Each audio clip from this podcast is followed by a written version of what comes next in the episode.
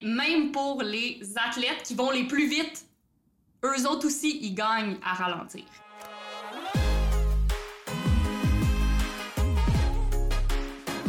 Chers amis, bonjour. Vous écoutez L'état du jeu, le podcast du mouvement Happy Fitness animé par Chloé Rochette et Marie-Philippe Jean. Bonne écoute. Bonjour, chers amis, comment ça va? Allô! Ben, ça va super bien. Je réalise le bonheur que ça me procure de m'asseoir ici, d'installer mon micro, euh, puis de te retrouver pour un deuxième épisode. J'ai envie de savoir, euh, toi, comment tu vas, mais aussi comment tu as vécu le lancement de l'état du jeu, parce qu'on en a parlé tellement longtemps, c'était tellement euh, personnel comme projet, puis là, on a remis ça dans les mains de tout le monde, fait que je, je suis curieuse de connaître ton feeling par rapport à, par rapport à ça. Je suis contente que tu me demandes parce que yeah boy et que j'ai pas trouvé ça facile.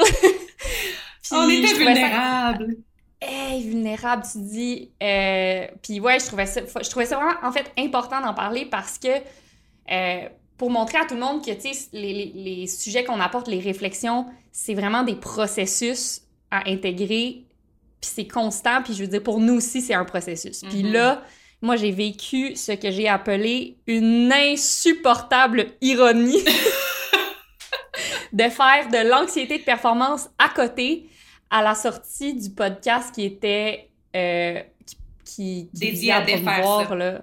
C'est ça, qui visait à promouvoir, de profiter du processus, se détacher du résultat, mm. pas trop s'attacher à l'opinion des gens. Puis, euh, écoute, j'étais stressée, là la veille du. En fait, la veille de la sortie du podcast, j'ai appelé mon chum en pleurant. Puis j'étais là, ben là, je suis vraiment stressée. J'ai peur que ce soit pas assez pertinent. J'ai peur que ça apporte rien sa table. Puis, tu sais, là, j'y disais, j'étais comme, tu là, je sais que dans le fond, si moi c'est important pour moi, puis je pense que j'ai eu du fun, ben c'est correct. puis je le sais que c'est que c'est normal de, se sentir débutante, puis que c'est bien parce que c'est comme ça que je vais apprendre, puis m'améliorer, puis qu'il faut que je continue de me mettre dans des situations comme ça. Puis là, tu sais, j'arrêtais pas de parler, puis mon chum, il est comme, ben dans le fond qu'est-ce que tu veux que je te dise de plus? Tu le sais, là? J'ai comme, oui, mais euh, je sais pas, je trouve ça vraiment ironique parce que je trouve ça dur pareil, même si je le sais.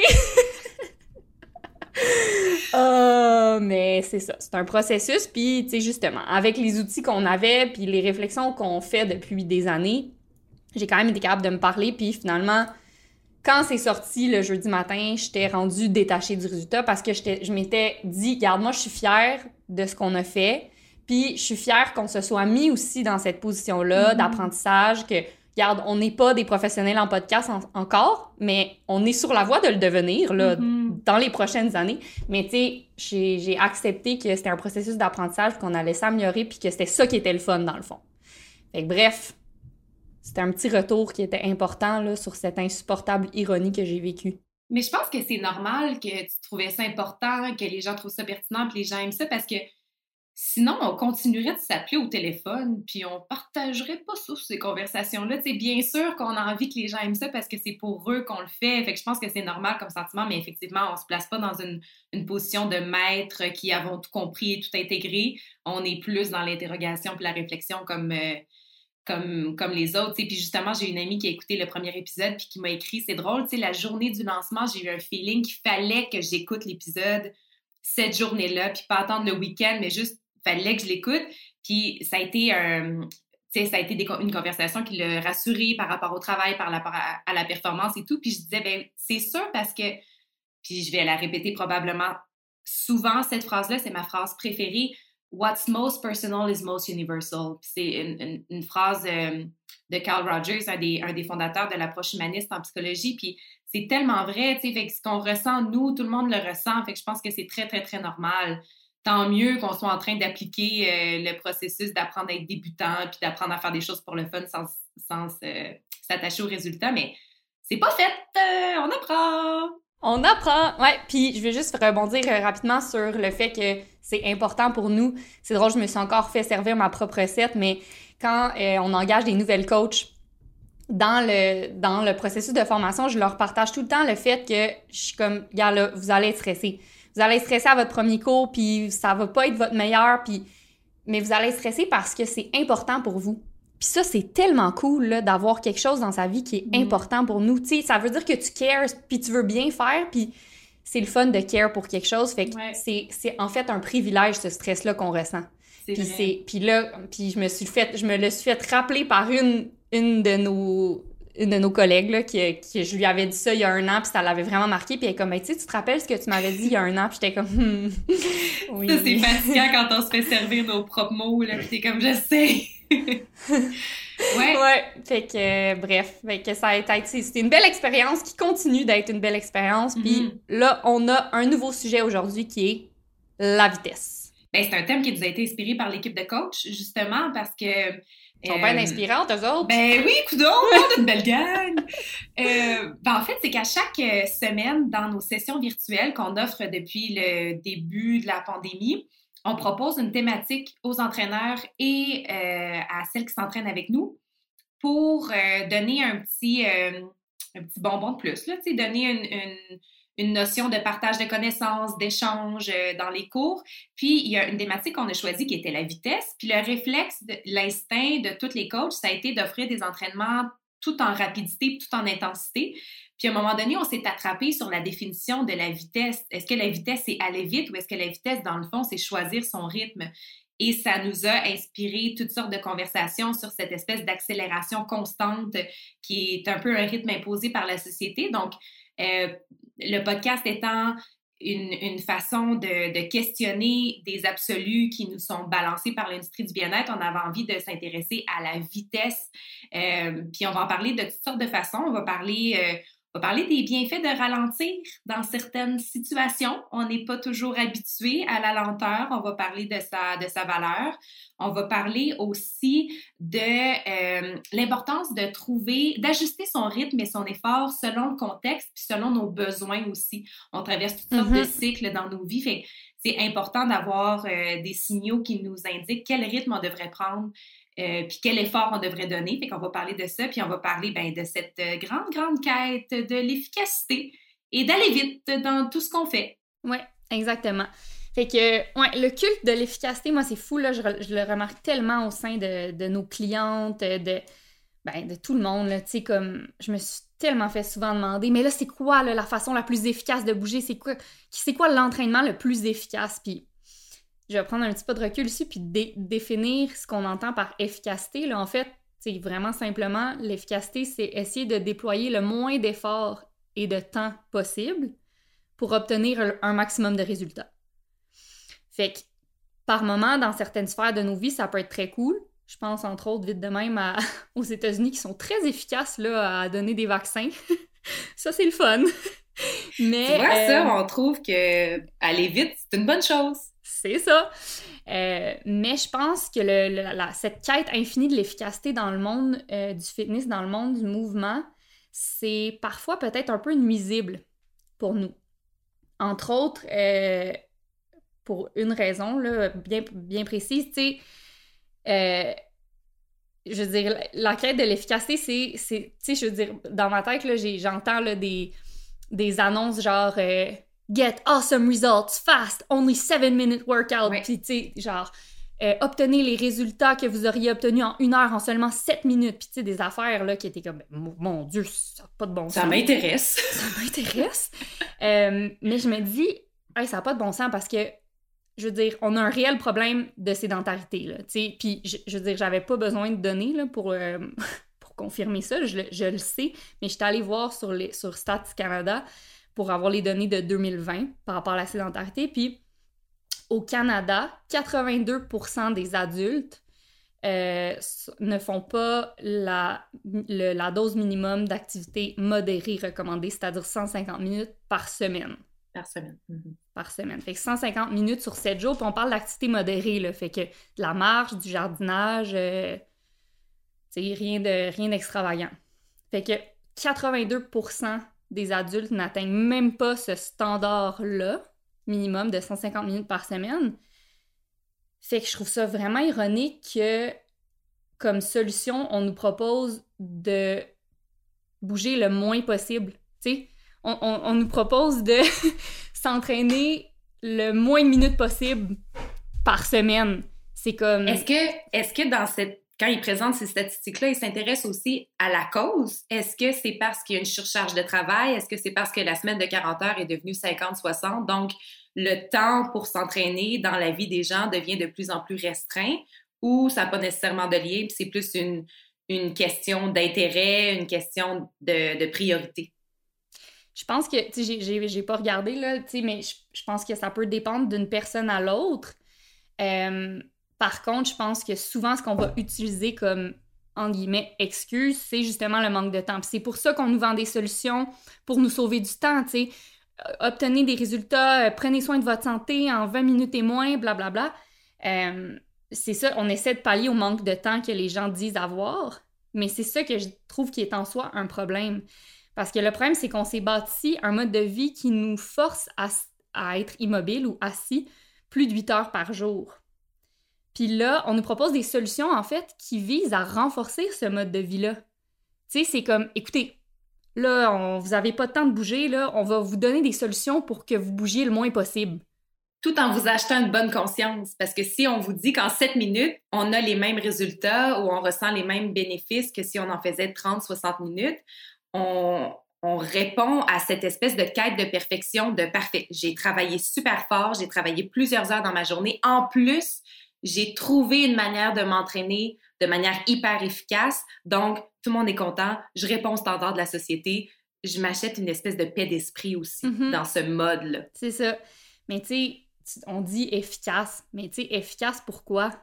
c'est une question qu'il faut. Non, mais c'est une question qu'il faut se poser aussi. C'est quels sont tes objectifs? Est-ce que tes objectifs sont de perdre du poids le plus rapidement possible, d'abandonner, puis de, de replonger dans une quête infinie de recherche de solutions. C'est, c'est un peu ça là, dans, la, dans quoi on est pogné. Puis, versus est-ce que t'aimerais pas mieux pouvoir trouver une façon d'intégrer l'activité physique, le mouvement de façon durable dans ta vie pour plus justement, pour plus jamais avoir à te casser la tête avec ça, tu sais?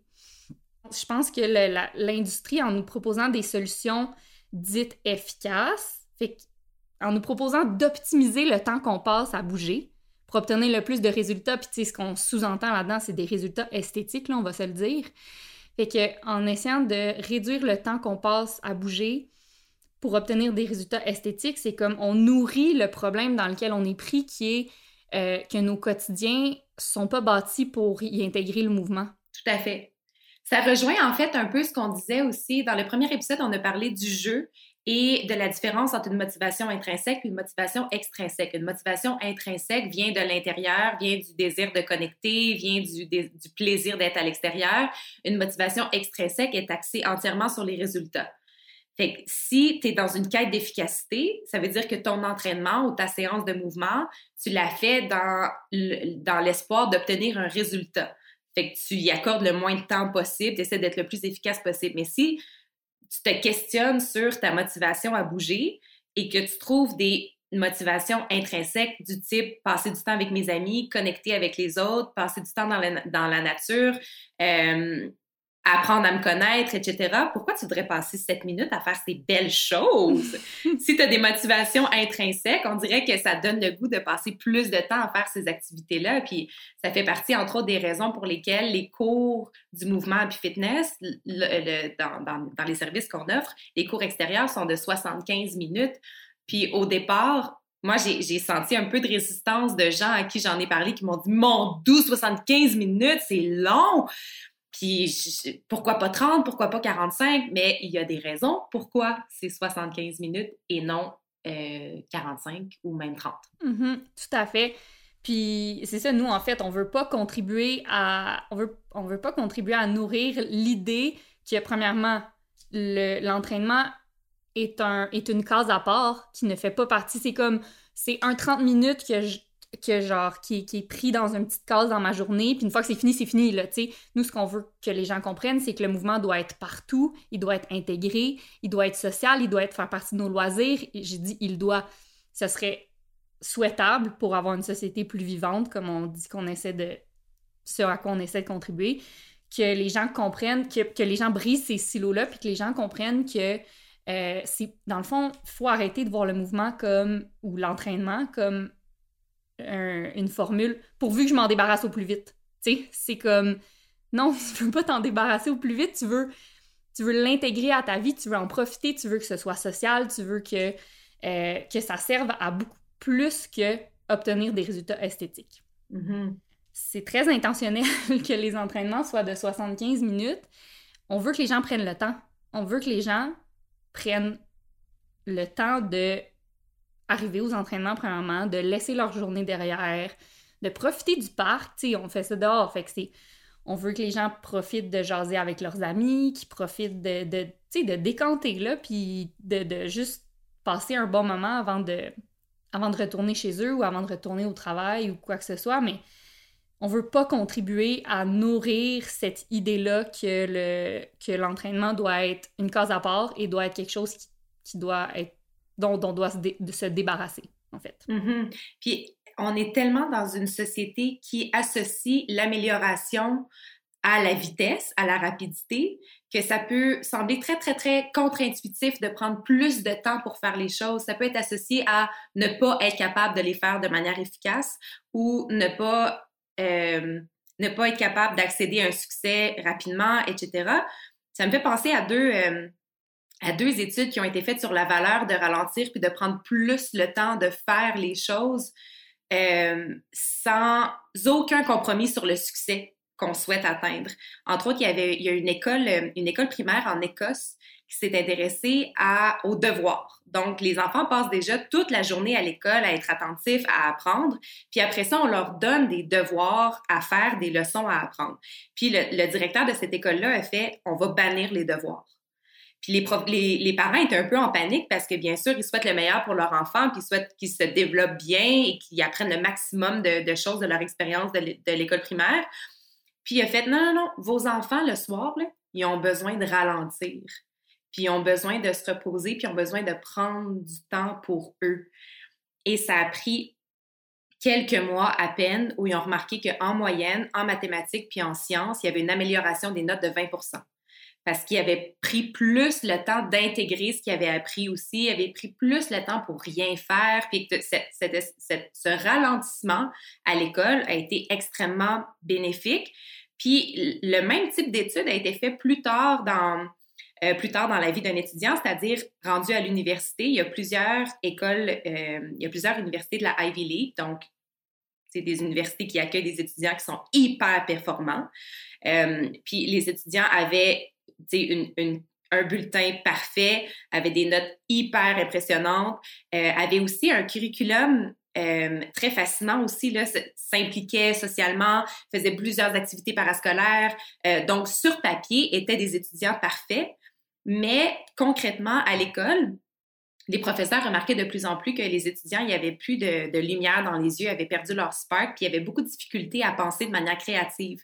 Donc, autant au niveau de l'art que de la résolution de conflits, il y avait beaucoup de difficultés à, à générer de nouvelles idées. Donc, la solution a été d'envoyer une lettre à tous les étudiants et à toute leur famille intitulée Slow Down avec un point d'exclamation. Ça disait là, là, vous avez besoin de ralentir, d'éliminer des activités, de prendre plus le temps de faire chaque chose que vous êtes en train de faire pour le faire mieux. Less is more. Fait que tout ce que vous allez faire, vous allez obtenir encore plus de succès si vous prenez le temps de vraiment vous installer dedans. Là. Ça se manifeste de la même manière à l'entraînement, tout ce qu'on fait de manière plus lente, parfois plus intentionnelle, fait qu'on le fait mieux, que ce soit la cuisine, quand on prend le temps de faire un plat, quand on prend le temps d'avoir une vraie conversation avec quelqu'un, quand on prend le temps de faire les choses, euh, ben on le fait mieux finalement. Donc, on se sent mieux, donc on a plus de succès à long terme, ça se traduit bien dans, dans l'entraînement aussi. Oui, puis tu sais, je comprends que ce désir de vouloir aller vite ou de vouloir aller, de vouloir s'entraîner de façon intense parce que, je veux dire, c'est vrai que l'entraînement, les entraînements par intervalle, euh, ça fonctionne, puis c'est vrai que les HIT, donc les High Intensity euh, Interval Trainings, ont été prouvés très, très efficaces pour obtenir toutes sortes de résultats. Donc, euh, mais justement, je, vais, veux qu'on en parle un peu de ça, de d'où ça. En fait, qu'on décortique un peu les études qui prouvent que l'entraînement par intensité est très, très efficace. Efficace pourquoi, on va en parler aussi. Euh, puis, je veux apporter quelques bémols, euh, quelques pistes de réflexion en lien avec ça. Fait que, fait que, bref, dans le fond, d'où ça vient, là, toutes ces ces éloges de l'entraînement par intensité, c'est que euh, il y a en fait plusieurs études qui ont été faites. Si on se penche sur les études, là, ça ressemble souvent à quelque chose comme ce qui suit. Donc, on a deux groupes de deux groupes de gens, donc euh, deux groupes de, disons, 20, 25 personnes, 25 hommes. Euh, tu as un des deux groupes qui vont, pendant six semaines, s'entraîner euh, cinq heures par semaine à une intensité modérée.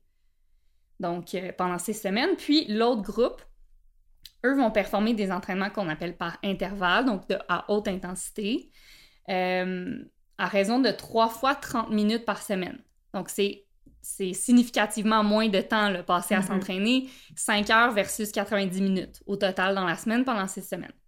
Et à la fin de l'étude, ou des études, parce qu'il y en a eu plusieurs, il y en a eu sur des vélos, il y en a eu à la course, tout ça, euh, ce qu'on trouve, c'est que les deux groupes ont des résultats très similaires. donc, il n'y en a pas un qui est mm. meilleur que l'autre, mais par contre, ils ont presque les mêmes améliorations au niveau de, euh, de la, l'amélioration de la rigidité artérielle, diminution de, de risque de, développer le diabète, des maladies cardiovasculaires. Euh, donc, ils ont puis plein d'améliorations physiologiques au niveau de la performance, euh, qui est pareil dans les deux groupes. Fait que là, tu sais, je veux dire, les scientifiques et tous les, les experts dans l'industrie se disent, ben mon Dieu, incroyable, tu sais, je veux dire, les gens manquent tellement de temps, puis là, on vient de trouver une solution pour atteindre les mêmes résultats en moins de temps. On vient de sauver quatre heures qu'on pourrait mettre dans le travail, mettons. Exactement. On vient de trouver un hack, c'est ce qu'on se dit. Exactement, oui. Puis tu sais, tu vois, c'est ça, moi, mon problème, c'est qu'on on voit ça comme sauver. Sauver quatre heures.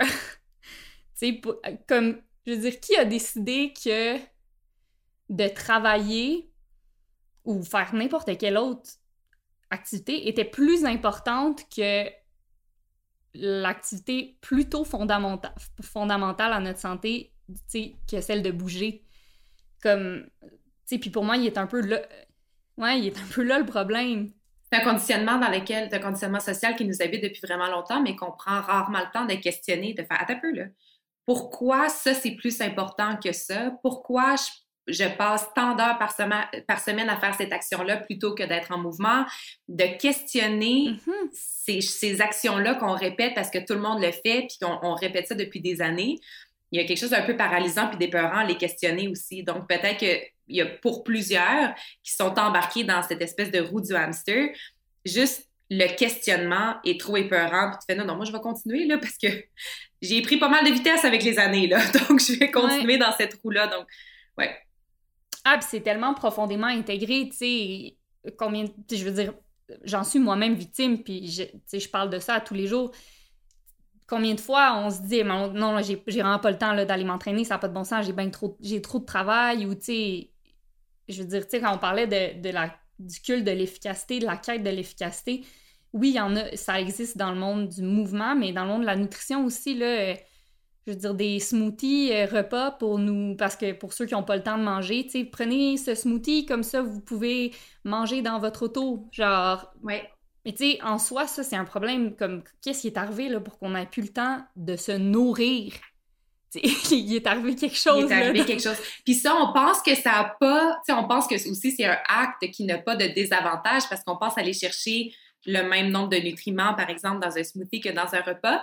Mais, et ça, on pourra en reparler parce que c'est une de mes passions, euh, le fait de ne, ne pas mastiquer autant qu'avant et de mastiquer vraiment moins longtemps. Nos ancêtres mastiquaient à peu près 4 heures par jour tu me diras qu'on n'a plus besoin de manger de la viande aussi raide, mais euh, mastiquaient plusieurs heures par jour, ce qui fait en sorte qu'ils qu'ils avaient des mâchoires très larges et très fortes, qui créait une ouverture des voies respiratoires et, respiraient mieux, respiraient par le nez, ce qui les mettait dans un état plus calme qu'on est aujourd'hui. Donc, tout est vraiment dans tout parce que le fait de, manger moins ou de manger plus vite fait en sorte que notre morphologie a changé, la forme de notre crâne a changé, nos voies, nasales se sont rétrécies, on respire plus par la bouche, ce qui fait augmenter le stress, ce qui nous donne envie d'aller encore plus vite. Donc, c'est vraiment euh, intéressant à quel point on se rend compte que tout est connecté. Vraiment. tu sais, c'est là que tu te rends compte, on est vraiment pris dans une spirale où littéralement notre santé est, a comme shifté tout en bas de notre liste de priorités. Tu bouger, s'alimenter, puis respirer, qui sont des fonctions fondamentales, euh, puis sont, qui sont essentielles à notre, notre bien-être et notre santé, ont été reléguées, flouc, tout en bas de la liste d'importance. C'est comme, ah, ben, tu sais, on fera ça quand on aura le temps, si on a le temps, ou en tout cas, on va le faire le moins longtemps possible. Puis souvent, malheureusement, euh, un changement de rythme arrive après un événement dramatique quelqu'un qui fait un burn-out ou quelqu'un même qui, va, qui perd un proche puis qui réalise la valeur de la santé, la valeur de profiter de la vie. Euh, mais il y, a manière à ne, de ne pas attendre cet événement tragique-là pour transformer la manière dont on occupe ses heures puis on occupe ses journées.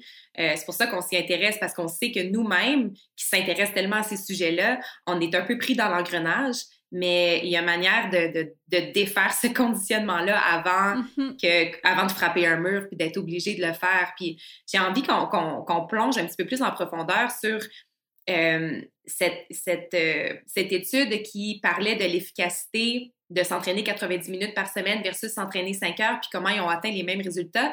C'est intéressant aussi de parler, euh, le groupe B qui a fait 90 minutes d'entraînement a aussi euh, s'est entraîné aussi à un rythme et à une intensité hyper élevée pour atteindre les, mêmes résultats. Est-ce que je me trompe? Oui. Ben c'est ça. Fait que, oui, non, c'est une super question. Puis justement, ça, ça m'amène à un peu décortiquer euh, cette, cette, solution qui nous, qui nous est un peu peut-être vendue comme miracle. Et qui, tu sais, ah, ben là, on a juste besoin de s'entraîner trois fois 30 minutes par semaine, on, va avoir les mêmes résultats, on va, notre santé va être en aussi bon état. Euh, mais il y, a, il y a plusieurs bémols. Le premier étant que, moi je dis souvent ça, c'est si c'est trop beau pour être vrai, ça l'est sûrement. Et dans ce cas-ci, il n'y en a pas de magie. Là. Euh, fait que les, effectivement, les, le groupe contrôlé qui ont fait seulement trois fois 30 minutes à haute intensité, en fait, comment c'était divisé, c'est qu'ils font 30 euh, secondes à une intensité, ben, à 100%, le plus vite possible, genre all out. Là, le, une, seconde de plus, tu tombes à terre. euh, fait qu'ils font 30 secondes à, une intensité hyper élevée, puis ils récupèrent pendant 4 minutes 30, puis ils font ça 6 fois. Donc 6 fois 5 minutes, avec, fait que c'est 6 fois 30 secondes à une intensité vraiment, vraiment élevée. Donc ça, c'est le premier bémol. C'est que pour obtenir les mêmes résultats que le groupe qui ont fait 5 heures, le groupe, qui ont fait 90 minutes, là, dans le fond, il a fallu qu'ils condensent les efforts qu'ils auraient déployés en 5 heures en 90 minutes. Mm-hmm. Puis ça, ça implique que c'est difficile. ça, ça implique qu'il faut vraiment se pousser. Puis ça demande une intensité très, très, très élevée que, un, il y a des gens qui n'ont pas la capacité d'atteindre ou pour qui ce, sera, ce serait dangereux. OK? Donc, des gens qui sont euh, déconditionnés, qui sont pas beaucoup en forme, qui sont très sédentaires, euh, je leur recommande pas, là, de, ben, non seulement je leur recommande pas de s'entraîner à cette intensité-là, ils n'ont pas la capacité de s'entraîner à cette, à cette intensité-là. C'est souffrant aussi, là. C'est souffrant psychologiquement, puis c'est souffrant physiquement aussi. Ben, c'est ça. Ça, c'est la deuxième chose. C'est qu'il y a, y a des gens qui ont juste pas le goût de s'entraîner à, cette intensité-là. ça n'a pas l'air le fun. Non, c'est ça. Puis, tu sais, euh, je veux dire, il y, a une valeur là, dans l'inconfort, je pense. Il y a une valeur dans le dépassement. Euh, personnellement, j'aime beaucoup ça. Euh, puis, c'est effectivement l'inconfort. Donc, c'est effectivement de se dépasser un peu qui va engendrer des, améliorations physiologiques, donc qui va améliorer notre forme. mais il n'y a pas que ça au niveau de la santé. Il y a y a deux choses, en fait. Il y a deux problèmes bien distincts en termes d'activité physique dans la société. Il y a un, le manque d'exercice. Donc là, c'est là qu'on parle d'un peu d'intensité un peu plus élevée. Fait l'exercice, c'est vraiment ce qui va engendrer des, des améliorations physiologiques comme un cœur plus fort, des muscles euh, plus endurants, quoi que ce soit. Puis, dans un deuxième temps, on a aussi le manque de mouvement quotidien. Donc, ça, c'est juste la base de ce que notre corps a besoin pour bien fonctionner. Fait que ça, on parle de marche, de, comme je disais tantôt, de, jardinage, de peu importe, quand on bouge notre corps, ça compte. Donc là, ça m'amène à cette question-là qui est, OK, mettons toi, t'aimes vraiment ça t'entraîner à une très haute intensité, tu y trouves du plaisir, t'aimes ça te dépasser, fait que tu t'entraînes trois fois 30 minutes par semaine, cool. Qu'est-ce que tu fais le reste du temps? Ouais. Parce que là, avec 90 minutes, t'atteins même pas le 150 minutes minimum requis euh, par semaine, tu sais, pour être considéré pas sédentaire. Euh, fait que déjà là, on a un problème. Puis, tu sais, là, c'est fou, là, il y a des études qui sont sorties dans les dernières années. Je sais pas si vous avez entendu un peu parler de ça, de comment être assis, c'est le nouveau, c'est la nouvelle cigarette, là. En anglais, on dit sitting is the new smoking. Donc, en fait, que les heures passées assis, donc les heures, euh, plus, les heures qui se suivent, là, fait que c'est pas de, s'asseoir en soi, c'est d'être assis plusieurs heures d'affilée, euh, nous mettrait à risque de développer toutes les mêmes maladies que de fumer, en fait. Puis, puis là, c'est quand même un peu décourageant, les, études, là, mais il y a des études qui démontrent que dans le fond, même si tu t'entraînes à tous les jours, si tu passes 8 à 10 heures assis d'affilée après ton entraînement, tu perds, euh, je pense, tu perds 10% des bénéfices de ton entraînement par heure que tu passes assis. Fait que, tu mettons que tu t'es entraîné 100 minutes. 8 heures, 80% Oui, carrément. C'est ça. Mais c'est pour ça aussi qu'on fait, la promotion du mouvement quotidien chez Happy Fitness. C'est pas parce qu'on est des folles de l'entraînement qui veulent tout être en legging par running shoes, là.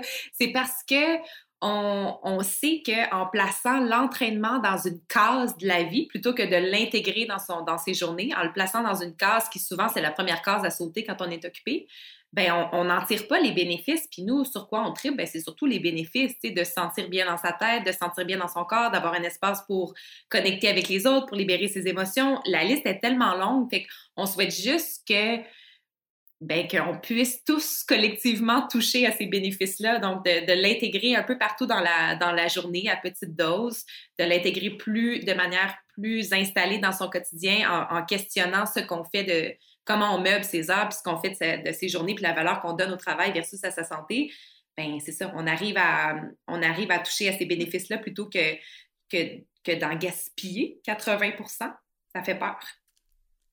exact, oui. Puis, euh, ben, qu'est-ce que j'allais dire par rapport à ça? Euh, oui, mais c'est ça, là, je veux juste rassurer euh, nos chers auditeurs, là, pour pas qu'ils paniquent, là. tu sais, la solution est vraiment simple, pour ne pas, justement, comme tu dis, gaspiller 80% des bénéfices. Tu sais, faut pas paniquer, là, parce que je sais que la plupart des gens doivent travailler à un bureau, donc assis. Dans le fond, la solution est super simple, c'est d'interrompre une activité le plus souvent possible. Donc, ne serait-ce qu'en se levant deux fois par heure pour aller aux toilettes. Déjà là, euh, ce qui arrive quand on fait ça, c'est que on active les plus gros groupes musculaires dans notre corps et donc, on, réactive, dans le fond, le, le, métabolisme. Donc, les, muscles utilisent le sucre en circulation dans le sang. Puis, ça, juste ça, ça, ça contre un peu les effets de la sédentarité. Donc, tu sais, il faut pas, faut pas non plus mm-hmm. paniquer, là. Euh, euh, il suffit d'interrompre le, les heures passées assises. Assis. Donc, euh, c'est ça. Donc là, ça, c'était le deuxième. Fait que le premier problème des intervalles, c'est que, un, c'est très difficile, fait que c'est pas tout le monde que ça leur tente de faire ça. Puis tu sais, moi, ça, c'est un problème en ça aussi. Comme, comment tu penses encourager les gens qui n'aiment, qui disent ne pas aimer le sport, qui cherchent depuis des années des façons de commencer à s'entraîner, puis là, c'est comme tu leur, tu leur dis que la solution, c'est c'est souffrir. Oui, parce que le 7 minutes, le, petit 7 minutes doit être, ben, qui est proposé, est à intensité tellement élevée que ce sera pas plaisant tant que ça. Ils n'auront pas le goût là, de le refaire, tu sais, mm. ou comme ils vont abandonner tellement vite parce que ils n'auront pas de fun, tu sais.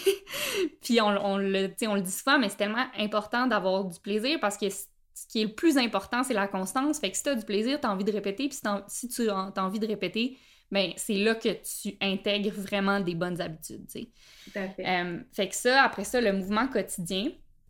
Puis, deux autres choses par rapport à l'entraînement à haute intensité. Premièrement, il y a le fait que euh, l'entraînement s'insère dans... Fait que la science de l'entraînement, on le dit souvent, c'est incroyable, mais ça s'insère dans une autre science qui est celle de la vie. Puis l'entraînement, c'est un stress sur le corps. Puis la vie, ben, on le sait, est remplie de plein d'autres stress. Fait que le manque de sommeil, la maladie, le stress au travail. Puis tout ça, c'est beaucoup de charge sur le corps. C'est comme, c'est difficile à absorber pour le corps. Euh, donc, si, par exemple, on passe une semaine très stressante, on est fatigué, on est déjà peut-être malade, notre, système est à terre, honnêtement, dans ces moments-là, la dernière chose dont on a besoin, c'est de se, redonner un coup de poing dessus en faisant un entraînement à haute intensité. Ça va faire tout mm-hmm. sauf nous aider. Là. Euh, fait que ça, c'est à prendre en considération aussi. oui, c'est oui, c'est vrai que ça peut fonctionner l'entraînement en intensité. Oui, c'est vrai que ça peut être le fun de fréquenter un peu l'inconfort par moment. Oui, c'est vrai que ça peut amener des bons résultats, différents résultats. Donc, moi, je parle pas de résultats esthétiques ici. Euh, mais c'est, c'est, on peut pas juste faire ça parce qu'il y a vraiment des moments où c'est, d'autres choses qu'on a besoin. Donc, on a besoin de mouvement tout le temps, mais des fois, on a besoin de mouvement peut-être un peu moins intense. Euh, qui va, au lieu de, de rajouter un stress sur notre corps, qui va nous aider à passer au travers, en fait. Je pense qu'une bonne façon de vraiment comprendre ce concept-là, c'est en prenant la course à pied en exemple. Ouais. Parce que la course à pied, pour plusieurs, euh, réussir sa course, c'est courir le plus vite possible et le plus longtemps possible. Euh, mais c'est pas nécessairement vrai. Puis il y a une petite résistance des fois à marcher pendant une course à pied. on l'a tout expérimenté, on va courir, puis là, dès qu'on se met à marcher, on se dit ah, j'ai échoué, j'ai pas été capable de courir aussi longtemps qu'hier, ah, je suis dans mes poches, je marche, mais mm-hmm. la marche a une valeur de la même manière que les entraînements d'intensité combinés à une séance de yoga vont chercher des bénéfices différents, mais qui sont exclusifs à un et à l'autre. Puis je sais que tu es une experte de la course à pied, donc ce que tu peux parler de la valeur de la, rapidité versus la valeur de la marche dans une, mm-hmm. dans une, dans une quête de s'entraîner à la course? Oui, c'est une très bonne question. Oh my God, j'ai tellement de choses à dire. Mais en plus, c'est justement, c'était le dernier point que j'allais apporter par rapport à l'entraînement en intensité, c'est que, je dis souvent ça, mais les hits, le hit, c'est pas un homme à tout faire. Fait que il y a un, principe en entraînement qui s'appelle la spécificité, qui nous dit que si tu veux améliorer euh, un, aspect X de ta forme physique, il va falloir que tu travailles cet aspect X-là. T'as comme pas le choix. À un moment donné, tu je veux dire, si tu veux courir un marathon, tu t'en sortiras pas là, à courir juste des 5 km dans le tapis. Mm-hmm. À un moment donné, tôt ou tard, il va falloir que tu mettes de la distance, il va falloir que tu cours euh, plus que 5 km. Donc, euh, puis c'est ça, je trouve qu'en course à pied, c'est, je trouve que c'est une très belle illustration de ça, où est-ce que on comprend bien que euh, tu as différents types d'entraînement. Fait que, tu sais, quelqu'un te donne un, plan de course. Typiquement, il va avoir différents euh, types d'entraînement. Il va avoir des entraînements par intervalle où est-ce que là, justement, on va aller chercher la vitesse. Il va avoir des entraînements, euh, des, long des long runs, des, des longues sorties, pardon. que là, on va aller courir vraiment lentement, mais plus longtemps. Puis, comme tu as dit, c'est toutes ces vitesses-là, toutes ces intensités-là ont leurs bénéfices qui leur sont mutuellement exclusifs. Donc, tu peux pas t'en sortir en en faisant juste un. Euh, donc, euh, je, genre, je, me lancerai pas là, en détail dans les bénéfices de chaque type d'entraînement, mais en gros, euh, quand on va courir très lentement, fait puis quand je dis lentement, là, c'est comme vraiment lentement, là, ça, tu es capable de parler, tu es capable de raconter ta vie au complet à ton ami tout le long que tu cours. Puis ça, c'est l'enseignement qui révolutionne le plus la vie des filles à qui j'enseigne la course. Là. sais, ça, c'est pas une statistique qui existe, là, c'est la mienne, je l'invente, mais je, je, pense que 80, honnêtement, je pense que 99% des filles qui me disent ne pas aimer la course c'est parce qu'ils courent trop vite. Ils ont juste une vitesse, puis c'est trop vite. non, mais c'est vrai. Puis euh, ce que ça fait, c'est ben, plusieurs choses. Là. Premièrement, ça fait qu'ils sont pas capables de courir assez longtemps pour pouvoir euh, se mettre à aimer ça. Puis souvent, ils en font ce qu'on dit en anglais too much too soon, fait trop trop tôt. Euh, puis elles vont se blesser, donc elles sont pas capables, sont jamais capables d'intégrer vraiment la course à pied à leur vie de façon durable pour mm-hmm. vraiment en profiter, tu sais en profiter à court terme puis à plus long terme parce qu'à court terme, il y a au sein d'une course, quand tu pars trop vite, oui.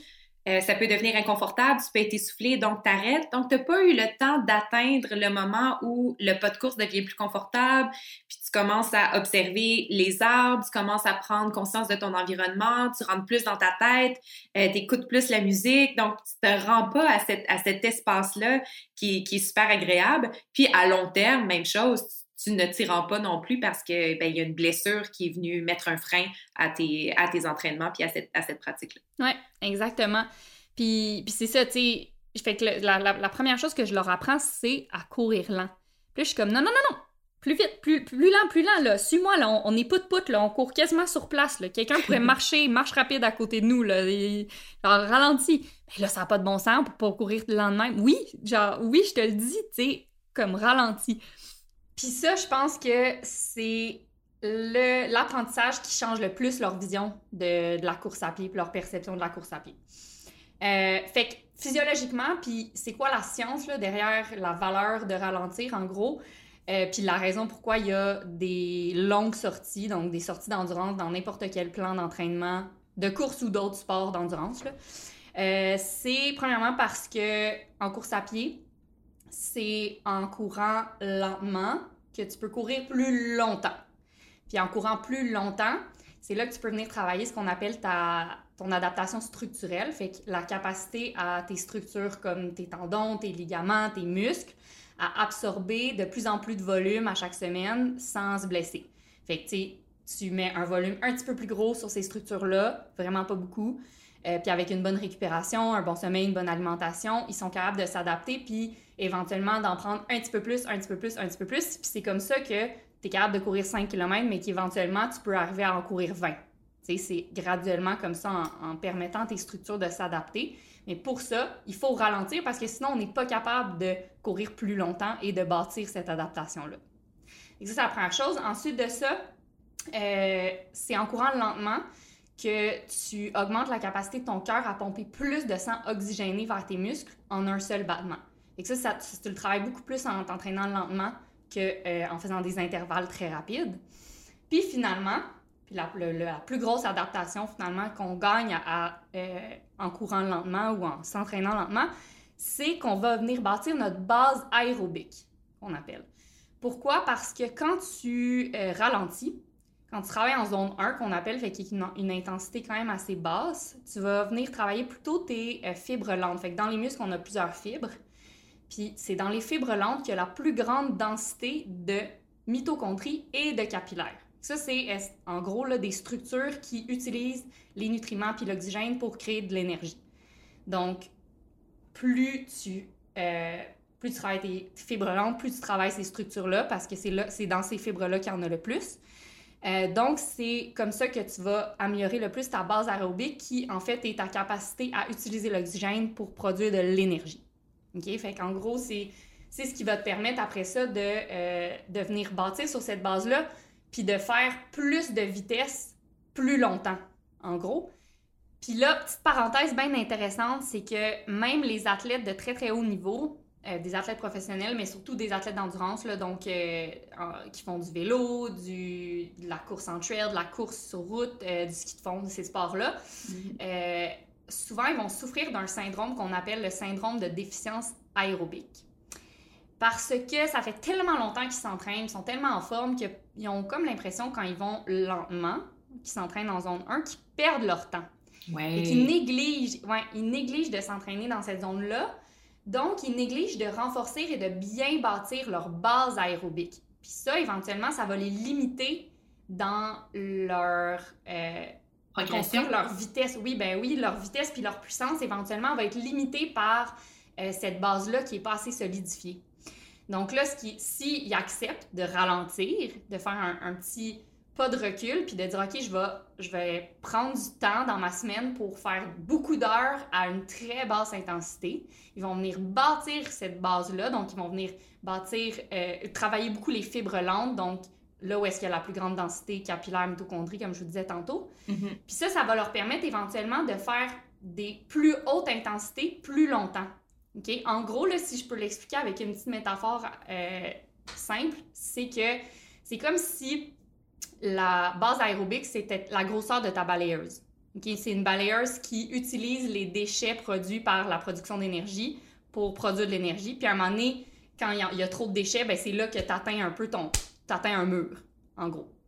Fait quand tu travailles ta base aérobie, tu, tu, travailles la grosseur de ta balayeuse. Puis quand tu travailles en anaérobie, donc en vitesse, en puissance, c'est là que tu travailles la puissance de ta balayeuse. Mhm. Donc, tu as, tout intérêt à bâtir la grosseur de ta balayeuse, à l'augmenter avant d'augmenter ta puissance.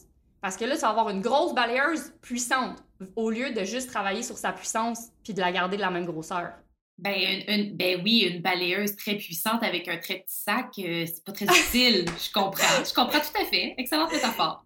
Exact. Donc, tout ça pour dire qu'il y a beaucoup de valeur à ralentir. Ça m'a pris du temps, mais même pour les athlètes qui vont les plus vite, eux autres aussi, ils gagnent à ralentir. Mais, euh, mais c'est ça. Fait que c'est ça que j'essaie d'expliquer aux filles quand elles commencent à courir. J'essaie de leur expliquer la valeur de courir lentement puis à quel point c'est lent. Comme là, moi, demain, je m'en vais courir ma longue sortie avec Alex au téléphone. Puis, euh, garde-nous bien, on va jaser tout le long. Là, je serai pas essoufflée une seconde, mais je vais courir sans arrêt. Mais je vais être capable d'y parler. Je me souviens que ça, c'est quand tu m'avais dit ça les premières fois, j'avais trouvé ça hyper impressionnant parce que tu m'avais dit que tu faisais la plupart de tes appels avec tes amis en courant. Puis j'étais comme, mon doux, quelle grande capacité cardiovasculaire. Très impressionnant tout ça. Mais dans le fond, c'est parce que tu partais très longtemps. Si tu pars une heure, deux heures, euh, pour être capable de tenir cette longue distance-là, tu ralentissais ton rythme. Puis en même temps, une pierre deux coups. Ça permet aussi de connecter avec ses amis puis de, prendre des nouvelles. Euh, c'est pour ça aussi, on, on l'a dit au premier épisode, mais j'ai envie de le redire. C'est pour ça qu'on a choisi le format du podcast aussi, parce qu'on espère que vous allez nous emmener avec vous dans vos marches, dans vos longues courses, puis qu'on puisse, euh, qu'on puisse stimuler vos réflexions, puis que vous puissiez participer à la conversation aussi en étant en, étant en action. Fait au début, je trouvais ça bien impressionnant, mais dans le fond, tu courais pas si vite que mhm. ça, là. C'est parce que tu, tu ralentissais beaucoup. C'est ça, en fait. J'aurais été jamais, j'aurais jamais été capable si j'allais plus vite. Mais la, la, vitesse a une, valeur aussi. Tu sais, la vitesse est très excitante, est très fun. Tu sais, pour faire un, un, parallèle super simple, mais en ce moment, euh, ton mari et moi raffolons de la série Drive to Survive, la série sur la Formule 1. Moi, je regarde la Formule 1 depuis que je suis petite. Il y a quelque chose de très excitant, euh, puis de très fun avec la vitesse aussi. Donc, on, oui, on fait l'éloge de la lenteur parce qu'on sent qu'il y a vraiment un conditionnement à défaire, mais la vitesse a vraiment aussi ses attraits, là. Ah ben oui, 100% Puis, tu sais, justement, en ce moment, on est en train de faire une clinique de course. Euh, puis, je veux dire, les filles, on leur fait faire des intervalles, donc des, pour ceux qui savent pas c'est quoi des intervalles, c'est des alternances entre des efforts plus élevés, donc là, on essaie de courir un peu plus rapidement, alterner avec des, périodes de repos. Puis les filles, elles triplent, là, tu sais, elles reviennent, sont comme « Oh mon Dieu, ça défoule, c'est le fun aller vite, j'aime ça, tu sais, ça fait sortir le méchant. » Tu sais, effectivement, il y a quelque chose de vraiment cool à courir. À courir vite, ben, aller vite, peu importe si c'est en course ou quoi que ce soit d'autre. Mais parallèlement à ça, l'autre chose qu'elles ont appris, les filles, en plus de comment courir lent, comment et pourquoi courir lent, c'est à apprécier la marche et à arrêter de l'associer à un échec. Ça, ça a été un très gros apprentissage pour, honnêtement, je pense, tout le groupe. Euh, je me suis rendu compte que dans les deux premières semaines, elle disait, tu ah, là, ça a été très difficile cette semaine. pendant ma course hier, j'ai vraiment beaucoup marché. Euh, je sais pas si je vais être capable de continuer, tout ça. Puis là, j'ai fait, hey, wow, là, là, on a, là, on a un problème, là. Fait que là, j'ai fait un. c'est, virtuel, évidemment, la clinique de course. Fait que j'ai fait un live, j'ai une intervention. Une intervention en direct! oui, une intervention en direct qui s'appelait Vive la marche. Puis là, j'étais comme, là, les filles, chers amis, je ne sais pas d'où ça vient, cette association directe de la marche et l'échec, mais il faut absolument qu'on change notre, discours interne puis qu'on on défasse cette association-là. Puis là, je leur ai expliqué, je dis, tu sais, dans le fond, si, euh, si, mettons, à cause que tu marches, tu es capable de finir, tu es capable de courir 30 minutes, mettons, tu fais, tu pars pour 30 minutes, euh, après 15 minutes, tu es brûlé, brûlé, tu marches une minute, puis tu es capable de finir ta course, puis de faire les 15 autres, les 15 autres minutes, au lieu de partir pour 30 minutes, devoir marcher après 15, donc te dire, ben là, j'ai échoué, j'arrête. Qu'est-ce qui est le mieux, tu sais? T'es bien mieux de courir pendant 30 minutes puis avoir marché une, minute ou même si tu as marché trois fois une minute. Euh, essentiellement, l'idée, c'est que si la, marche te permet de courir plus longtemps et surtout de façon plus constante, ben c'est sûr et certain que tu es gagnante, puis c'est sûr et certain que la marche, c'est vraiment pas un échec. Au contraire, c'est ce qui va te permettre de, peu importe c'est quoi le succès pour toi, mais c'est ce qui va te permettre d'intégrer la course à ta vie de façon constante et donc éventuellement d'y prendre plaisir, tu sais. Mais je pense que je sais d'où vient cette association-là pour les filles parce que quand, dès qu'on sort la marche de son contexte, c'est-à-dire là, les filles s'entraînent dans une clinique de course, c'est ça leur contexte, mais quand on sort un peu de ça puis qu'on regarde la vie en général, la lenteur, la marche, ralentir, c'est associé à beaucoup de choses négatives. C'est associé à être paresseux, à pas être capable, euh, c'est associé à euh, même être un peu slow. Tu sais, quand on dit quelqu'un qui est un peu slow, là, on veut pas dire que c'est le plus intelligent dans le groupe. Donc, il y a plein d'associations négatives à la lenteur qui sont à. Fait qu'après ça, quand tu, dans tous les contextes dans lesquels on se retrouve, ben, on, applique ce qu'on sait. Donc, c'est ça qui nous revient en tête. Puis même, on a associé, même si on regarde la technologie, on a associé la vitesse à l'innovation puis à l'amélioration. On est passé de composer chaque chiffre sur son téléphone à faire du speed dial. On a passé à aller sur des dates avec des gens à faire du speed dating. Mm-hmm on a parti, tu sais, on a, au départ, tu sais, moi, je me souviens, là, que euh, quand j'étais quand j'étais petite, ma mère faisait beaucoup de marches, tu sais, puis j'appelais ça ces marches qui vont nulle part parce que je voyais pas la valeur de faire de grandes marches. Puis après ça, whoop, on a introduit de power walk. Puis là, comme on marche, mais on marche plus vite. Puis même il y a, il y a il y a un studio à, à New York. J'ose espérer que ça n'existe plus ou qu'ils se sont questionnés, mais ça s'appelait le speed yoga. Oh my god. C'est comme si chaque amélioration était liée, intrinsèquement liée à la rapidité. Donc, c'est normal, je pense que les filles se, disent que marcher, c'est échouer parce que c'est le message qu'on nous répète mm-hmm. constamment, comme quoi s'améliorer, c'est aller plus vite. Ouais, effectivement, mais tu sais, honnêtement, c'est un fléau. C'est un fléau parce que ce que ça crée, c'est, euh, ben, premièrement, une pression et une ce qu'on pense qui est une obligation euh, d'aller vite ou rien. En fait, je trouve que ça, ça, contribue beaucoup à, ce que j'appelle la mentalité tout ou rien. Fait que c'est comme, faut que je cours 5 km à 5 ou à 4 minutes du kilo, peu importe, ou sinon, tant pis, je cours pas. Puis là, c'est comme, hey boy, c'est là qu'on a un problème, tu sais, c'est en fait, il y a un monde, tu sais, de, il y a un monde de possibilités entre courir 5 minutes dans le tapis puis pas courir pantoute. Tu, tu pourrais marcher à tous les jours, tu pourrais courir. Euh, tu pourrais courir cinq minutes, marcher une minute, puis faire ça quatre fois, puis en plus, tu serais plus longtemps en mouvement que si tu avais couru cinq minutes, dans, euh, 5 km dans le tapis. Tu sais, en tout cas, c'est un fléau parce que, un, ça, je pense que ça amène les gens à se blesser. Tu sais, les gens, ils entreprennent la course, puis là, ils en font trop, trop tôt, ils courent trop vite, ils... puis là, ils abandonnent, en fait, tu sais. Tout à fait c'est comme si faut, ce qu'il faut comprendre ou ce qu'il faut réintégrer, je pense, c'est que des fois, la lenteur nous permet d'aller plus loin, nous permet de, nous hmm. permet quelque chose de plus durable. Puis la durabilité, la mm-hmm. constance, la répétition, est là la valeur. Tu sais, on en parle souvent, là. Tout à fait.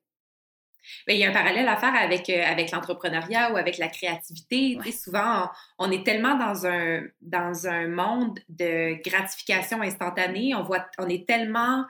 Euh, on nous montre chaque jour ce que tout le monde fait. On voit toutes sortes de projets sortir un peu de nulle part constamment. Donc, dès qu'on a une idée créative, dès qu'on a une idée d'entreprise, on la fait sortir dans le monde mais c'est pas garanti qu'elle va durer parce que peut-être qu'elle manque de réflexion, peut-être qu'elle manque de profondeur, euh, peut-être qu'elle manque de maturité avant d'exister. Mais dans cette espèce de course de tout vouloir faire rapidement, le plus vite possible parce qu'on a associé la, rapidité au succès, on passe à côté des fois de projets qui pourraient être beaucoup plus réfléchis, donc beaucoup plus avec une plus grande capacité de durer dans le temps. Puis après ça, c'est de se questionner aussi sur la, la raison derrière prendre son temps, parce que des fois, on prend son temps pour faire mûrir une idée, une idée mûrir des réflexions, puis ça n'a que des bénéfices. Puis des fois, on prend son temps parce qu'on a peur, puis on doute, puis on, on a peur de l'échec. Fait qu'il mm-hmm. faut être capable d'identifier aussi ce qui dicte notre rythme Mais je pense que ça revient, en fait, ça revient à cette question-là. Pourquoi tu vas aller aussi vite? Tu t'en vas où de même? Qu'est-ce qui dicte ton, qu'est-ce qui te dicte ton rythme? Tu sais, je vais y aller le plus vite possible. Mais tu vas aller où? Ça me fait penser des fois avec mon avec mon chum, j'ai ça, ça m'est arrivé une couple de fois où est-ce que justement on était en vacances ou on a une journée de congé puis on s'en va faire une activité, je sais pas, on s'en va faire une randonnée à la montagne. Puis là, tu sais, moi quand je suis en congé, je prends mon temps là. tu sais, je veux dire le pour moi se rendre à la montagne en auto, écouter de la musique, regarder le paysage, ça le trip est déjà commencé, là. Ça fait partie du fun, tu sais. Ça fait partie de l'activité. C'est ça. Puis des fois, je prends mon temps, puis tu sais, je le vois que lui, lui, est très impatient, puis l'efficacité, il aime ça. Fait que là... Faut dire qu'il a bâti une carrière sur sa rapidité. Il a pas... Faut dire ça. On va pas y enlever Parce ça. Parce qu'Antoine est cycliste oui, professionnel. Euh, mais tu sais, des fois... Euh... Fait que là, tu sais, je me sens rocher le matin là, pour prendre mon déjeuner, puis après ça, on est dans l'auto, puis là, je le vois là, que là, les gens vont passer vite sa route, puis tout ça. Puis je suis comme, dans le fond, mettons, c'est déjà le fun. Tu sais, c'est comme, t'es pressé de quoi, puis sais, dans l'équipe, on a, comme un running gag par rapport à ça, parce qu'à un moment donné, on s'est comme attrapé nous-mêmes en train d'être pressé d'aller faire quelque chose de relaxant, tu sais. Puis là, on trouvait ça, tu sais, quand même vraiment ironique. Fait que là, maintenant, des, quand on s'en va, genre, euh, au spa, ou ben là, non, je dis, on va pas souvent au spa, mais tu sais, quand on s'en va regarder un film, on est comme, vite, vite, vite, vite, vite, on est pressé, tassez-vous, vite, vite, vite, faut aller relaxer, vite, faut qu'on aille profiter. c'est comme, on dirait que des fois, on est tellement, on est tellement conditionné à aller vite qu'on sait même plus pourquoi on va vite, mais c'est comme, il faut qu'on aille vite. Parce que là, vite. Comme le lapin dans Alice au Pays des Merveilles. Il est en retard, mais il sait jamais où. Il est juste tout oui, en tout à fait on sait pas par où ça va, mais nous aussi, moi, je ressens ça, je ressens ça souvent. Puis il y a une phrase que je, t'avais partagée, puis on se la répète souvent depuis. C'est une de mes citations préférées, c'est euh, Direction is more important than speed. Most people go nowhere fast. Mm. puis ça peut être, euh, ça peut être très euh, confrontant de ne pas suivre le groupe parce qu'ils sont nombreux c'est toute la société qui avance à vive allure, fait que tu as le goût d'être en gang, tu as le goût de participer activement à ta société, donc tu as le goût d'aller vite, mais de se questionner sur pourquoi je vais vite, puis ça peut être euh, assez radical de changer euh, de changer de rythme, il y a même un grand mouvement social qui est devenu mondial qui s'appelle le slow movement parce que c'est tellement euh, c'est tellement contraignant, c'est tellement challengeant de changer de rythme mais c'est tout à notre honneur, je pense, de, de se dire hey, moi, j'ai la permission d'envie de choisir le tempo. Mm-hmm. Puis la vitesse n'est pas synonyme d'aller vite. Puis souvent, ce qu'on entend, puis je, je m'entends le dire chaque semaine, c'est et que ça passe vite, et que le temps va vite. Et que ça On est déjà vendredi. T'as-tu vu ta semaine? Moi, j'ai pas vu ma semaine. Et que ça va vite. Fait qu'on entend souvent ça autour de nous, puis c'est normal, on, on va vite aussi. On fait tout rapidement. Fait qu'effectivement, le temps va vite, mais puis la, science s'est intéressée à ça. Mm. pourquoi on a l'impression que le temps passe aussi vite? Puis si on fait un parallèle avec l'enfance, je sais pas pour toi, mais les étés de mon enfance, moi je suis enfant unique aussi, donc je passais beaucoup de temps seule. Puis les étés de mon enfance, j'avais l'impression que la rentrée scolaire n'arriverait jamais. Le mois de septembre ne va jamais revenir. C'est donc ben long l'été. Puis aujourd'hui, c'est juin, puis le lendemain matin, c'est septembre. Ouais. Ça va extrêmement vite. Puis à, à, plus petite échelle, on peut aussi remarquer quand on fait un voyage, euh, en, quand on part sur la route ou quand on part en avion, se rendre quelque part, on trouve souvent ça bien long. Mais revenir, souvent, on va se dire, bon Dieu, ça a bien été, hein, le retour. Ben oui, ça a vite. puis ça, il y, a une raison à ça, puis je trouvais ça super intéressant de, me plonger là-dedans parce que je sais comme il y a sûrement une raison pourquoi tout le monde trouve que le temps passe aussi vite. Plus on vieillit, plus ça va vite. Puis souvent, les, conseils de parents ou de grands-parents, c'est « Ah, oh, profites-en pendant que tu es jeune. Profites-en, après, ça va vite. » Puis la raison derrière ça, c'est qu'il y a deux types de temps, en fait, qui a été déterminé par la science. Il y a le temps physique, qui est mesurable, qui est universel, qui nous dicte que une heure, c'est 60 minutes, puis une journée, c'est 24 heures. Ça, c'est la même chose pour tout le monde. Mais après ça, il y a ce qu'on appelle the mind's time. Fait traduction libre, le temps de l'esprit, qui, qui, a tout attrait à notre, mm. perception, du temps. C'est ça, qui est très, très, très personnel. Donc, euh, selon la situation dans laquelle on est. Pour une personne, ça peut passer très vite, pour l'autre, ça peut passer très lentement. Puis la raison derrière ça, c'est que notre cerveau va venir marquer les moments qu'il va juger importants.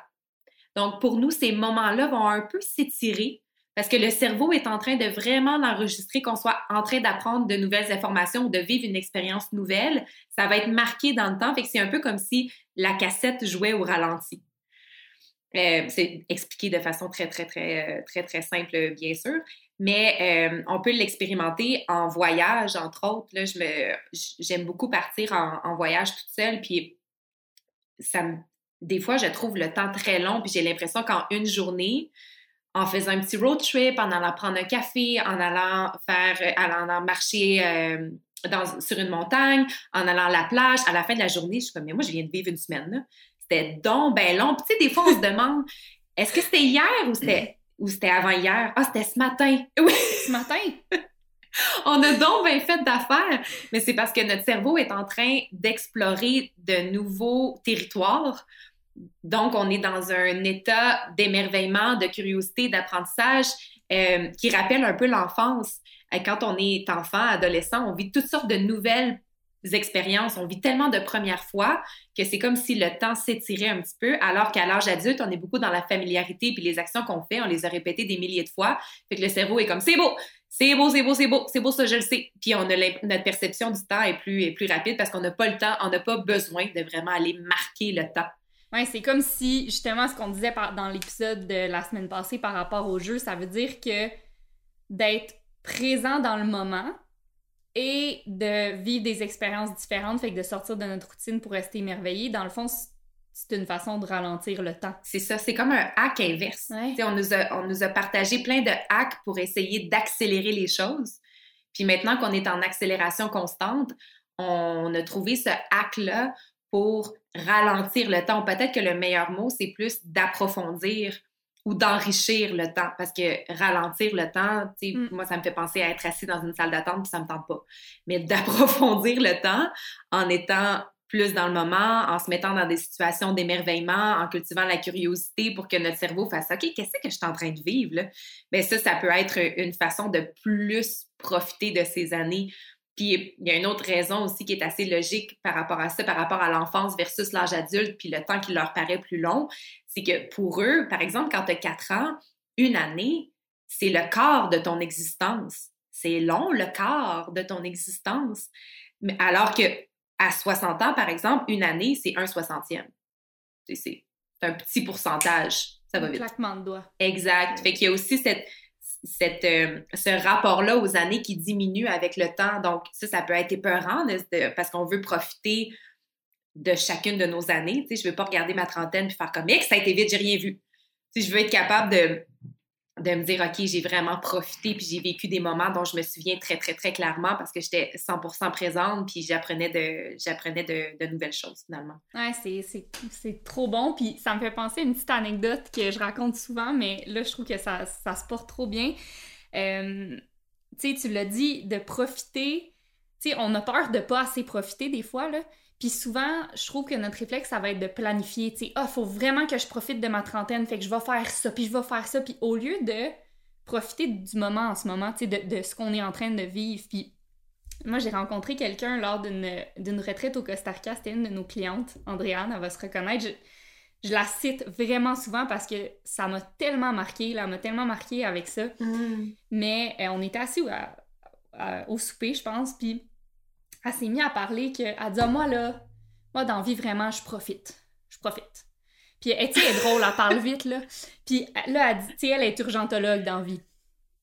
Et que c'est comme, je trouve, le, contraste est intéressant, là, mais... fait qu'elle dit, euh, elle dit, moi, à chaque vendredi, je tombe en vacances pour deux jours. La fin de semaine, c'est les vacances, j'en profite. Elle dit, des fois, je suis au restaurant, là, puis je m'arrête, je dépose mes ustensiles, puis je regarde autour. Mon chum, il dit, qu'est-ce que tu fais? Je dis, ben, je profite. Elle dit, des fois, on marche dans la rue, je m'arrête, je regarde le ciel. Mon chum, il dit, qu'est-ce que tu fais? Tu profites? Elle dit, oui, je profite. Puis, profite, profite, profite. Mais honnêtement, ça fait, je pense, trois ans. Je pense que c'est la cinquantième fois que je raconte cette anecdote-là parce que c'est tellement simple, mais en même temps, c'est tellement sage.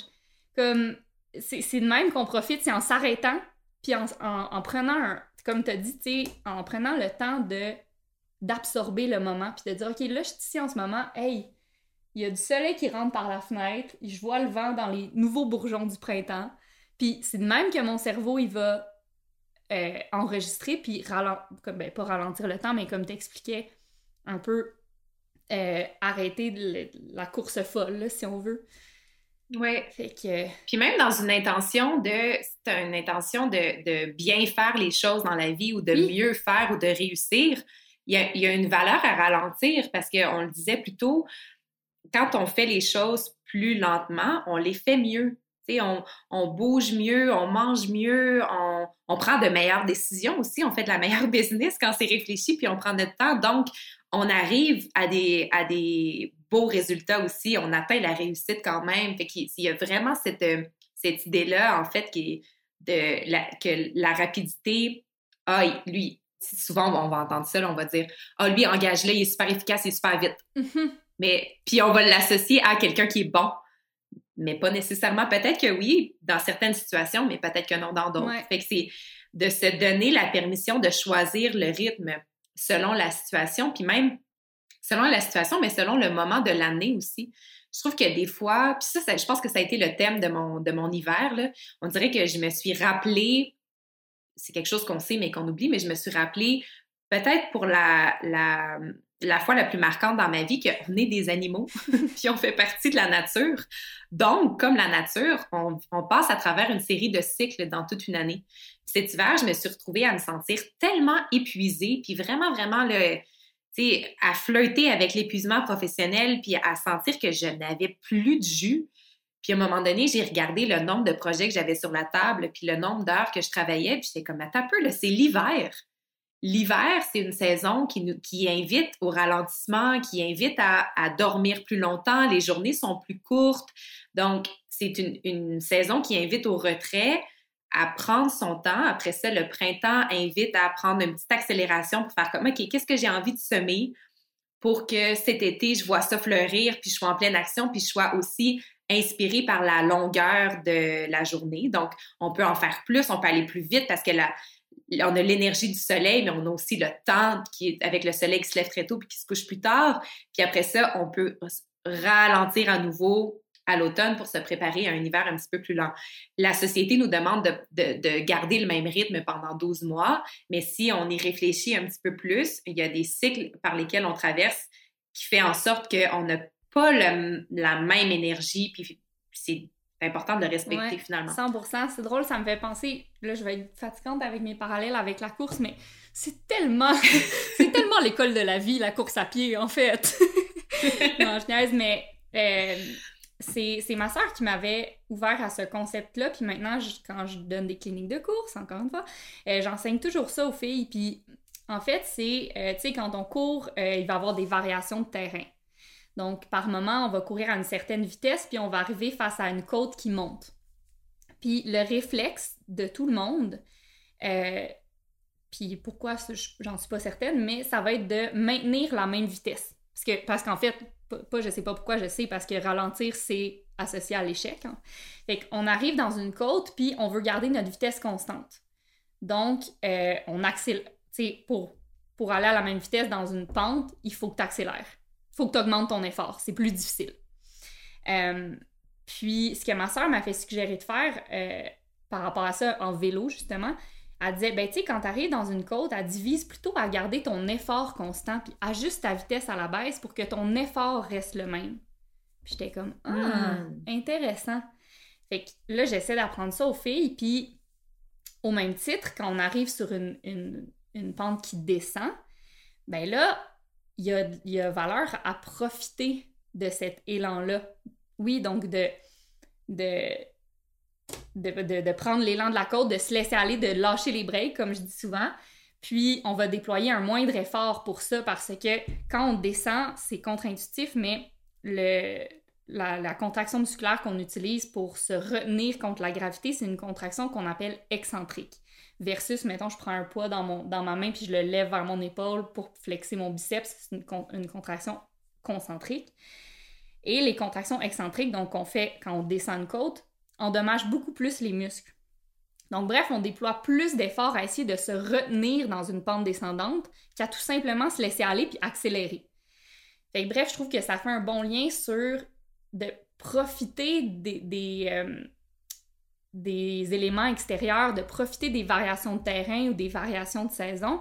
Tu sais, si je fais le lien avec toi puis qui me parlait de l'hiver, l'hiver, on a moins d'heures d'ensoleillement. Dans le fond, pour aller à la même vitesse que d'habitude, il faudrait que tu déploies quatre fois plus d'efforts. Tout à fait. Ouais. Fait qu'à la place, c'est de dire, OK, ben, je vais continuer toujours de donner un effort qui est constant, mais ça, ça veut dire qu'en hiver, je vais, je vais produire un peu moins. Parce que les éléments externes euh, font que sinon l'effort à déployer est trop intense. Puis en restant dans l'effort qui est constant comme ça, ce qui arrive, c'est qu'on on se brûle pas. Puis ça, c'est le fun. Mm-hmm. Ça montre que il y a de la valeur. Tu sais, dans le fond, il y a de la valeur à aller vite, il y a de la valeur à aller lent, mais il y a surtout de la valeur à changer de vitesse selon le contexte. Exactement. Puis souvent, quand on, quand on se rend compte qu'on va vite puis qu'on ne sait pas pourquoi, c'est qu'on est sur le pilote automatique. Mm-hmm. Alors peut-être que pour faire une petite métaphore avec la conduite, l'invitation, c'est d'apprendre ou de réapprendre à conduire manuel pour retrouver, pour reprendre son pouvoir sur sa vitesse, puis décider la vitesse à laquelle on va plutôt que de faire comme ah, OK, si tout le monde est sur le pilote automatique, parfait, on y va à cette vitesse-là, j'embarque. Mais plutôt faire comme un peu, moi, je vais shifter mes gears en bon français selon euh, l'effort que j'aurai à déployer, selon l'état dans lequel je me trouve, puis selon l'objectif que je poursuis, que ce soit une motivation intérieure ou extérieure.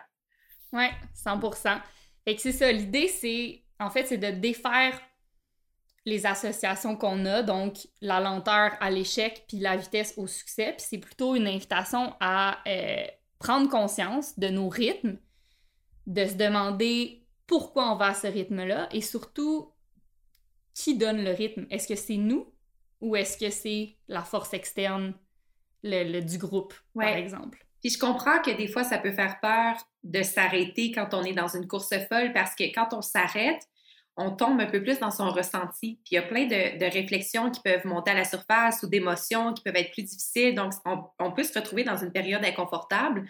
Mais je pense qu'après ça, il faut juste faire confiance que si on a eu le courage de s'arrêter, c'est parce qu'on a le courage d'écouter puis que ça va mener à, une, suite des choses qui est plus alignée avec ce qu'on a vraiment envie de faire. on est en train de se réaligner sur sa direction.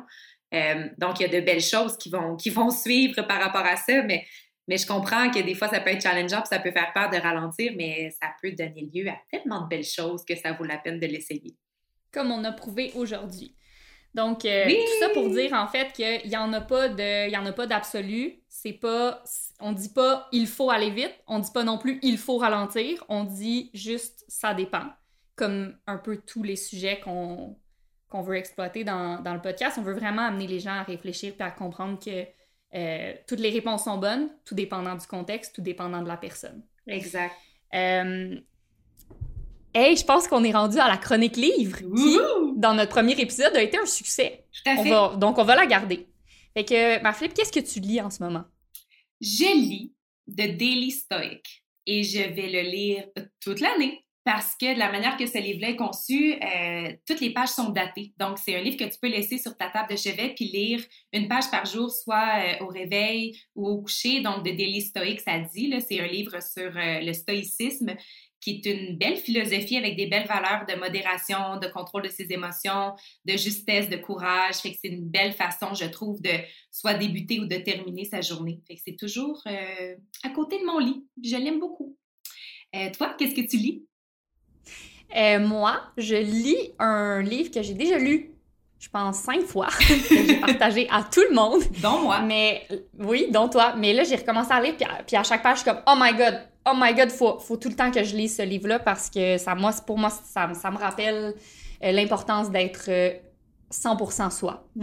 Puis c'est, euh, ça s'appelle Ma mère avait raison de Alexandre Jardin qui, en fait, fait une ode à sa mère dans le livre, qui, qui était une, femme extrêmement intense, qui vivait sans compromis et qui était 100% elle-même. Puis, tu sais, dans le livre, ça, je pense que ça commence avec une anecdote où euh, Alexandre rend un livre, un, manuscrit à sa mère.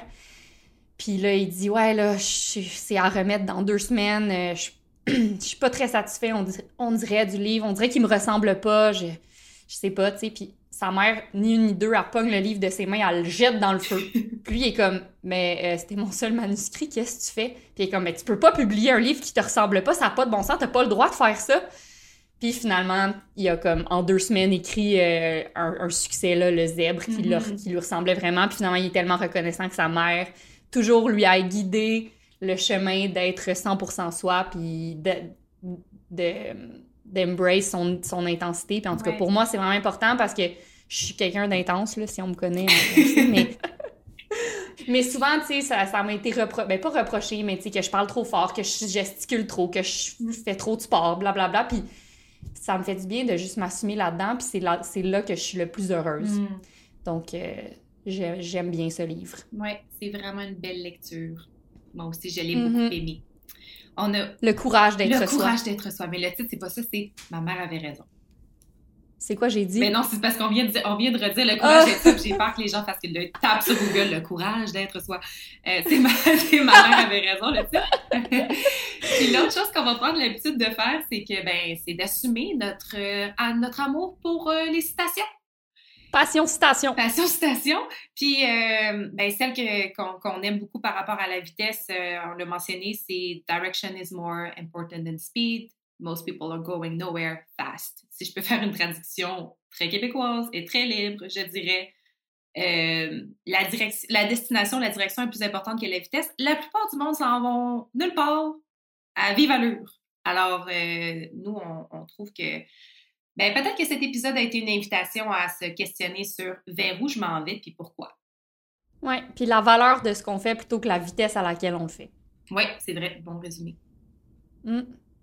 Alors, sur ce, on se revoit dans un prochain épisode où nous parlerons de nature. C'est génial. Merci, cher ami. Bye bye. À très bientôt.